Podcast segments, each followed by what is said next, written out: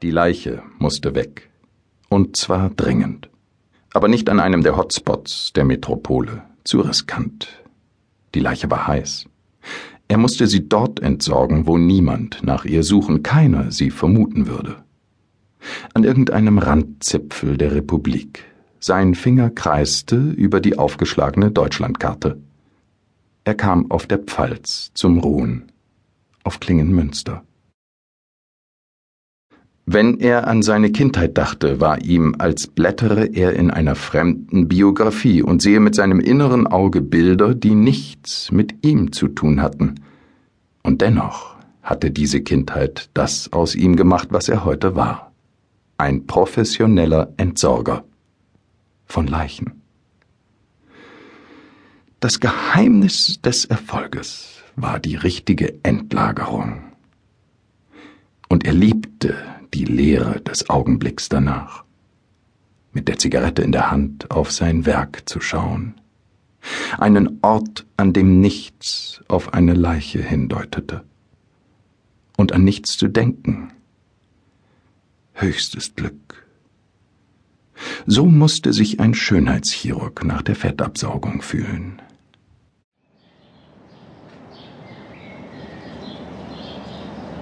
Jetzt saß er in einem der idyllischen bewirtschafteten Innenhöfe in Klingenmünster und trank ein Glas Muscatella.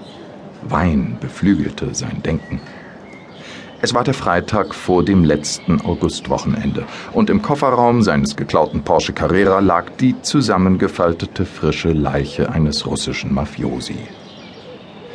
Er brachte die Leute nicht selbst um, er war nur der Entsorger und arbeitete freiberuflich mit drei renommierten Auftragskillern zusammen, die wussten, dass man sich auf ihn verlassen konnte.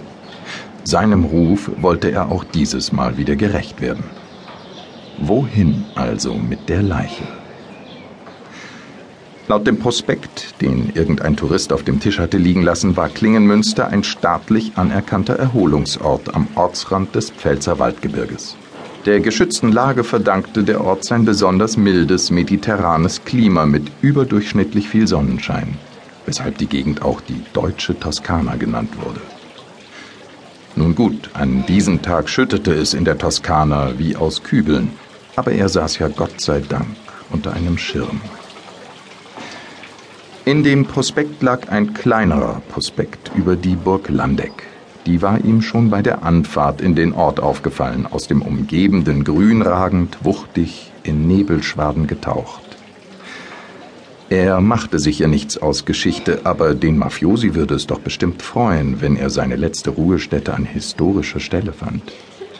Der Killer hatte ihm mit einem stumpfen Gegenstand den Schädel eingeschlagen.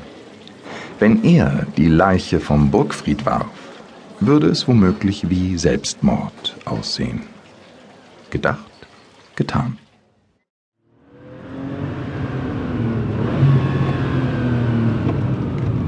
Der dicke Porsche, in den der Russe dank seiner mageren Gestalt zusammengeklappt und unter einer karierten Flanelldecke gut hineinpasste, düste den Zugangsweg hinauf.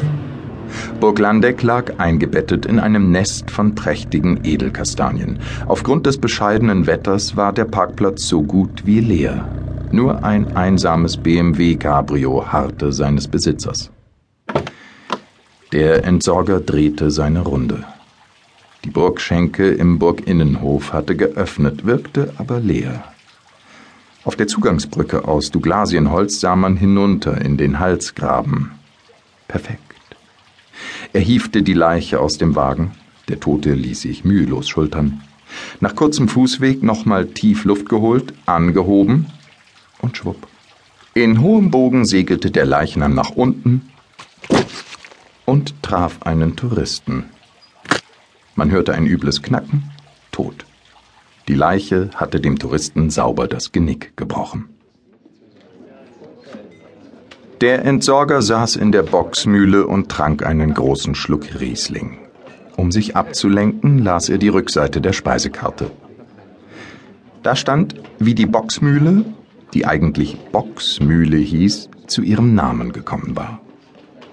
Irgendein schwarzer Geißbock mit funkelnden Augen hatte seinerzeit zwei Münster Burschen auf Schatzsuche verschreckt.